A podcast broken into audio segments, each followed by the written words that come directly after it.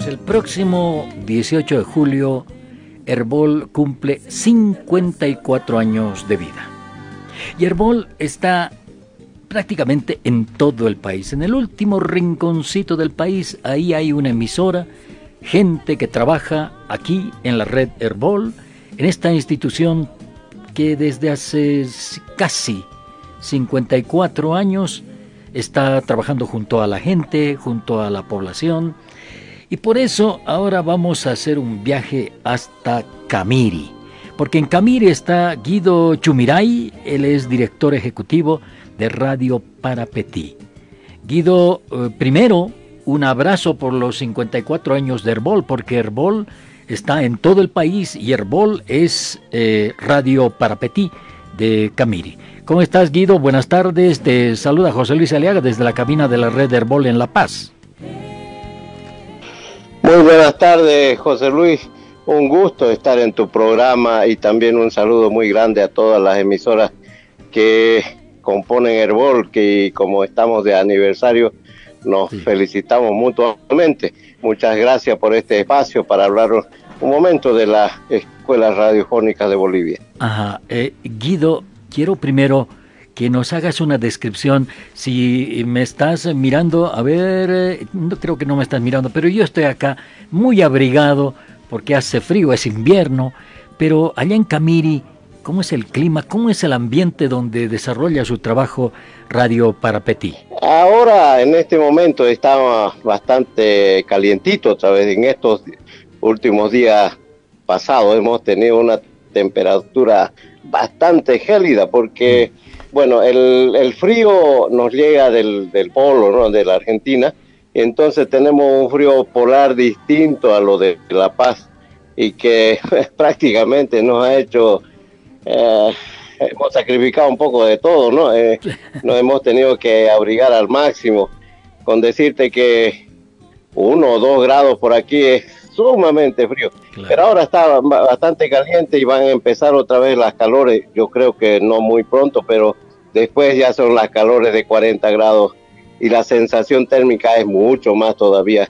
Entonces estamos bien nomás ahorita con un clima bastante templado, José Luis. Y Camire era la capital petrolera del país. Ahora eh, podríamos colocarle ese título o eso es cosa del pasado. Bueno, eh, que yo conozca, eh, cuando yo era chico, aquí vino el presidente, no me recuerdo que era Barrientos, eh, el general Barrientos, que vino a, decir que Camiri se convertiría en, una, en la capital petrolera.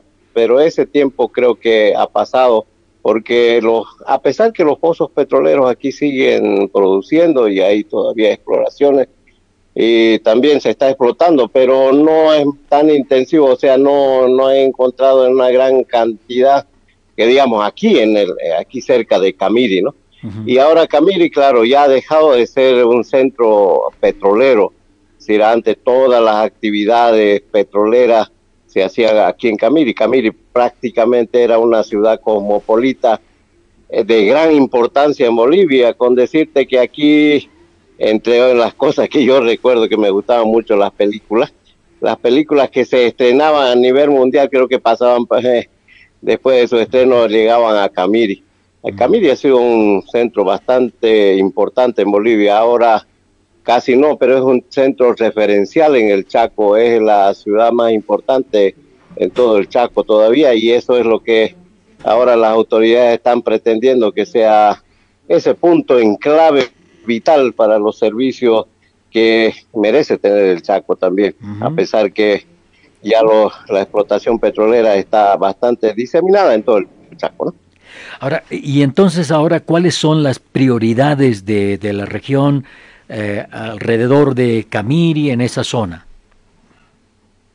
Bueno, particularmente eh, aquí la producción es agrícola ganadera y bueno, las autoridades últimamente, que son las nuevas autoridades como la alcaldía o la subprefectura, etcétera, etcétera, están impulsando a lo que nosotros conocemos como periodistas, están impulsando a que sea un centro de servicio, eh, que se tenga la mayor cantidad de servicios posible en Camiri, porque es el centro, como decía, bastante en el enclave, por donde se pasa de aquí a la Argentina y hay que hay poblaciones como Huevo o Villamontes, eh, Yacuiba, que son importantes también y que necesitan ese tipo de servicio y las autoridades están dirigiendo la mirada hacia ese punto.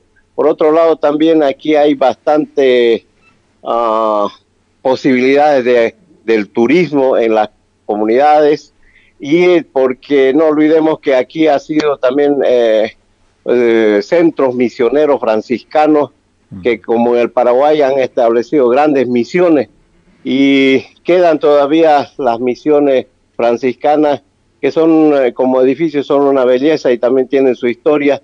Y por otro lado también se tiene bastante atractivos medioambientales no que se pueden explotar entonces hacia esa es la mirada ahora que según entiendo están impulsando las autoridades de Camiri.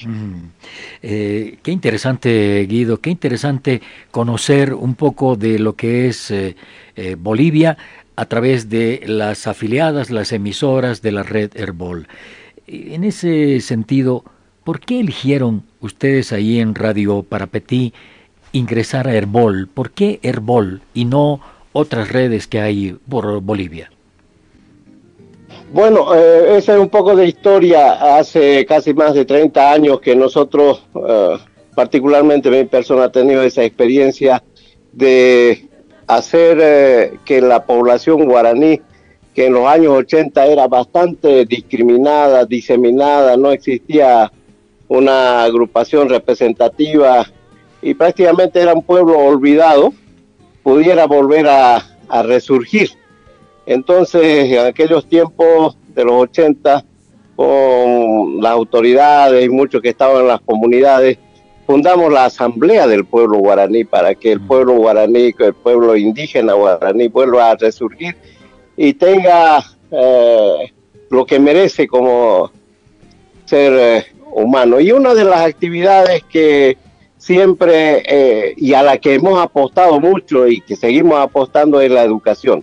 Entonces, eh, en Santa Cruz estaba la Escuela Radiofónica de Bolivia, el Instituto Radiofónico Fe y Alegría. y, la Asamblea del Pueblo Guaraní eh, tomó como referente esta institución para hacer estudiar, porque la educación no llegaba en aquellos tiempos a la, a la población indígena. Era raro, raro este, para decirte que no se contaban bachilleres hasta los años 90, así, pues serían dos, tres guaraníes que salían como bachilleres, ¿no? Entonces, eh, para hacer posible aquello, la Asamblea del Pueblo Guaraní solicitó a la Iglesia Católica, eh, al Vicariato de Camiri, fundar una institución y esa institución se llama ahora Taller de Educación y Comunicación Guaraní. Y a través de eso eh, se pidió a ILFA, al Instituto Radiofónico Fe y Alegría, que eh, apoyara a la conformación de la Asamblea del Pueblo Guaraní en educación, eh, terminando la primaria de aquellos tiempos, ¿no? Entonces, aquí, por esa razón, se conformó también la radio para Petit, para hacer un, ¿cómo podría decir? Para reprisar, para que IRFA sea parte en Cordillera a través del Teco Guaraní. Y Teco Guaraní fundó la Radio Parapetí y Radio Parapetí prácticamente se volvió una escuela radiofónica y, eh, y el camino va por allá. Entonces formó parte de las escuelas radiofónicas de Bolivia que es Herbol a nivel nacional. ¿no? Esa es la primera parte de esta historia porque así la Radio Parapetí ya conforma la educación radiofónica porque es una educación radiofónica bastante basada en la realidad. Y por otro lado, ¿por qué Herbol? Porque Herbol representa la multiculturalidad desde hace 30 años, desde que somos parte de Herbol. Representa esa multiculturalidad, esa plurinacionalidad que ahora está por ley y que se ha venido combatiendo contra la discriminación y el acceso a la educación y porque representa las voces de lo más recóndito, como usted ha dicho, del país y reconocemos que Bolivia es eso y tenemos que hacer crecer ese país, nuestro país, y nuestras voces también llegan a través de las ondas de las emisoras que somos parte de Herbol. Ahora, Guido, eh, estamos conversando con Guido Chumiray, director ejecutivo de Radio Parapetí. El nombre Parapetí es guaraní, perdón la ignorancia, ¿no? Pero es, es guaraní, ¿qué significa? no, es, completamente eh, guaraní. Eh, en el Paraguay también hay otro, otro río que se llama eh, Parapetí. En realidad se dice o Parapití, ¿no? O Parapití quiere decir el río o el que el que el que mata, el que asesina, ¿no? Entonces, este río, aunque es pequeño, no es grande. Todos los años causa accidentes y, seguramente en la historia guaraní también anteriormente era eso, ¿no?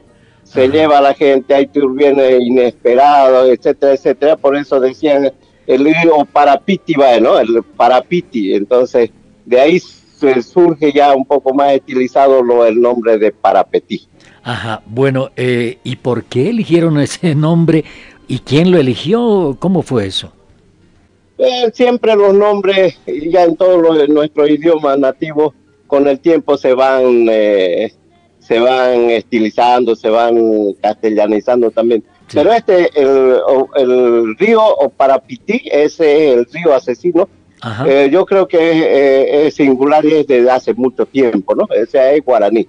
Entonces, ahora, claro, se ha cambiado un poco ya la, eh, los sonidos, la, fonética de, este que le decimos ahora para petit. Pero en la esencia sigue siendo eso que se llama en guaraní o parapití. ¿no? Bien, bien. Guido, desde acá, desde la ciudad de La Paz, con el frío que hace en, en esta época, hasta Camiri con el calorcito que está empezando a retornar a esas tierras. Queremos mandarte un abrazo en la distancia que se acorta cuando tenemos este tipo de comunicación y desearte un feliz aniversario de Herbol allá en Camiri por estos 54 años que vamos a cumplir el próximo 18 de julio. Esa es la intención de esta llamada. Más bien, eh, el, más bien yo los felicito ahí a Radio Herbol también.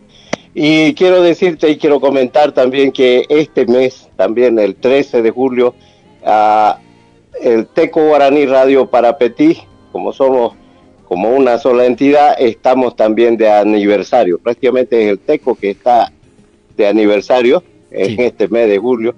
Y creo que nos unimos todos en este abrazo fraterno, de confraternidad y de de hacer eh, nuestros votos de seguir adelante en este emprendimiento que tenemos de hacer posible que las voces, nuestras voces, nuestras luchas, nuestras, nuestros sueños salgan a través del aire, a través de Herbol y en nuestro propio idioma. Muchísimas gracias a todos y muchísimas gracias a José Luis. Y continúen adelante con su trabajo que así engrandecemos nuestra patria. A ti las gracias, eh, Guido Chumiray, allí en Radio Parapetí, en Camiri. Es siempre un gusto el poder aprender tantas cosas que aprendimos en estos minutitos.